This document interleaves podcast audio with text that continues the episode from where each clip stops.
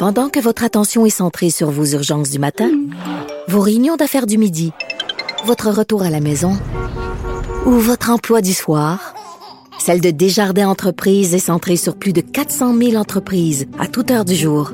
Grâce à notre connaissance des secteurs d'activité et à notre accompagnement spécialisé, nous aidons les entrepreneurs à relever chaque défi pour qu'ils puissent rester centrés sur ce qui compte, le développement de leur entreprise. Caroline Saint-Hilaire.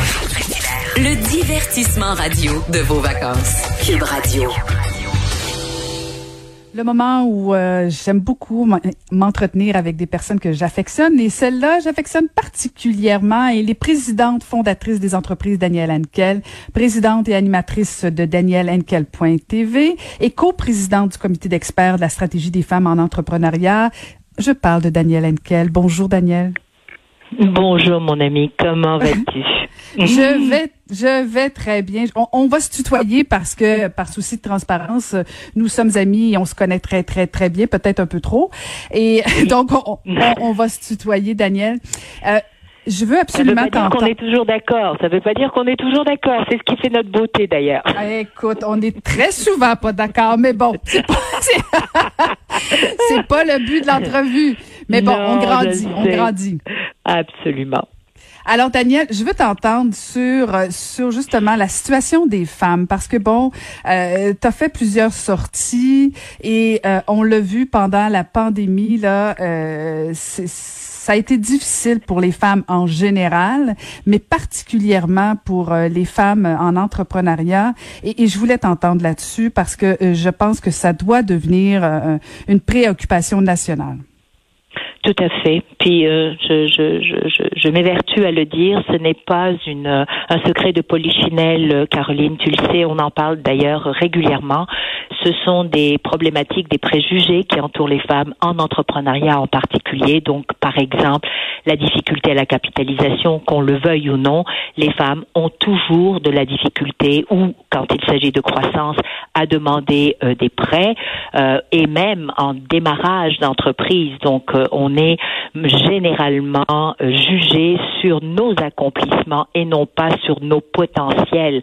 Et ça, il faut que ça change. Bien sûr, ces biais, ces préjugés, ces difficultés, euh, autant même pour les mamans, les jeunes mamans, eh bien, ont été exacerbés avec la Covid-19, Caroline. C'est pas, c'est pas, c'est pas quelque chose qui est nouveau. C'est pas à cause de la Covid. Disons que la Covid n'a fait que véritablement montrer euh, les failles et pas juste en entrepreneuriat, mais dans différents secteurs, l'éducation, la santé, etc. Et c'est pour ça qu'il est important de profiter, à mon humble avis, de cette opportunité qu'ont et les gouvernements et les citoyens pour combler et changer le cours des choses. Donc oui, les femmes sont très, très, très touchées. Bon, on parle de changer les choses. Euh, Daniel, tu es co-présidente du comité d'experts de la stratégie des femmes en entrepreneuriat. Euh, qu'est-ce que ça mange exactement, ce comité-là? Qu'est-ce que vous faites concrètement? Écoute, ce comité a été créé il y a à peu près un an avec euh, la ministre fédérale, Madame Mary Ing. Euh, ce qu'elle a voulu faire, c'est qu'elle s'est donné un mandat, un mandat important, c'est qu'elle voulait faire passer de 16%, qui était le chiffre euh, qu'on avait il y a un an, des femmes entrepreneurs à travers le Canada.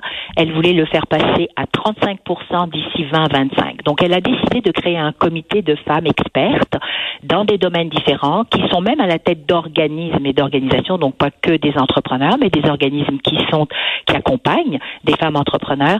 Et elle nous a demandé, elle m'a nommé coprésidente, elle a, elle a nommé aussi Lara Magui qui est à Toronto comme coprésidente, qui elle est une entrepreneur. Et elle nous a demandé de nous pencher sur la question et de revenir avec des recommandations. Donc ça, c'était la création de ce comité. Lorsque euh, on a euh, été frappé par la pandémie, donc la COVID-19, on a décidé spontanément, les sept femmes, on est sept femmes à travers le Canada, de nous parler et de faire en sorte qu'on ressorte peut-être euh, une dizaine, donc il y en a eu huit, de recommandations rapides, importantes, immédiates à mettre autour des femmes parce qu'on savait que déjà avec ce qui existait comme, comme différence, inégalité, injustice, que la COVID allait justement toucher beaucoup les femmes parce qu'elles sont dans des secteurs d'activité, Caroline, qui ne sont pas masculines, on sait, les femmes sont dans le service beaucoup, dans le détail, on, sait dans le retail, comme on dit, le, commerce de détail, dans les soins, euh, et, et, on sait aussi que ce qui a été euh, propulsé, c'est tout ce qui est technologique, et bien sûr, c'est encore un domaine masculin. Donc, on a fait huit recommandations. Je dois te dire que il y a plusieurs de ces recommandations qu'elle a portées et qu'elle a mis en place avec ses collègues, bien sûr, et je félicite tous nos différents gouvernements, que ce soit le Québec, que ce soit à travers le Canada, d'avoir vraiment agi rapidement. Est-ce que c'est parfait? Non. Est-ce qu'il faut continuer d'avoir comme, euh, je dirais, focalisation les femmes? Je dis oui, et ça presse sur deux niveaux. Deux niveaux, Caroline.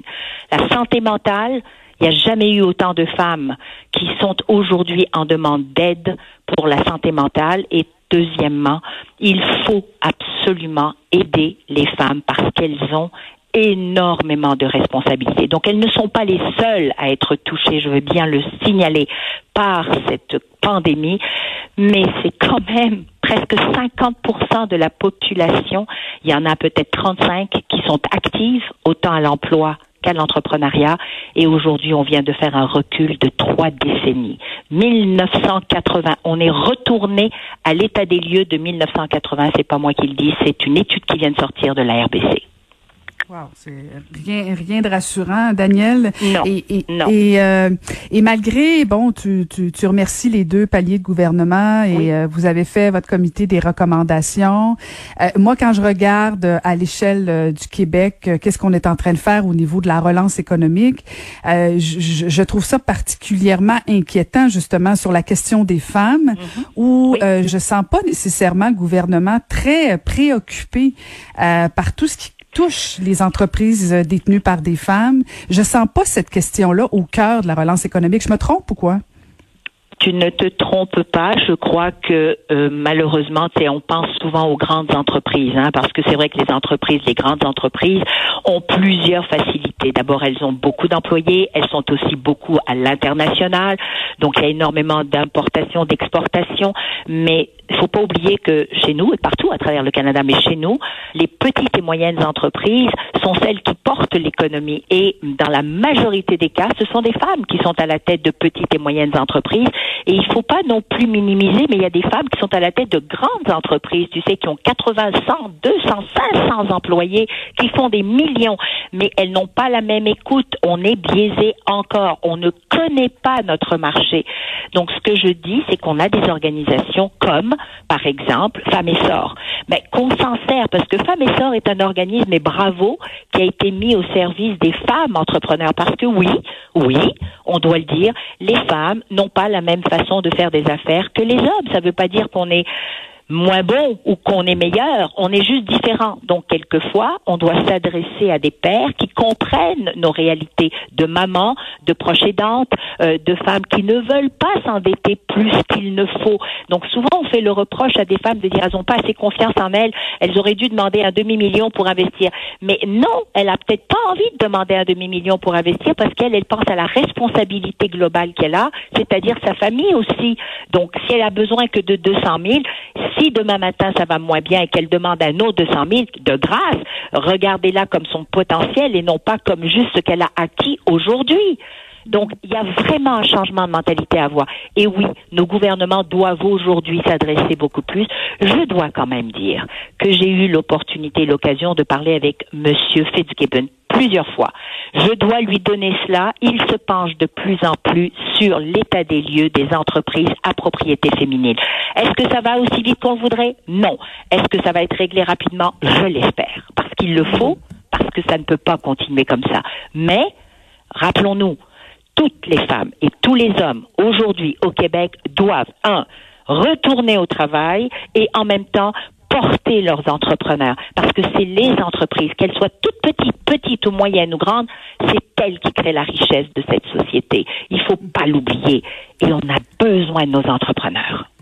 Tout, le monde qui, qui, te connaît, Daniel, te reconnaisse euh, comme quoi tu es vraiment engagée, une ambassadrice pour, pour les entrepreneurs du Québec, pas juste les femmes, les entrepreneurs en général. Non, oui. mais non, oui.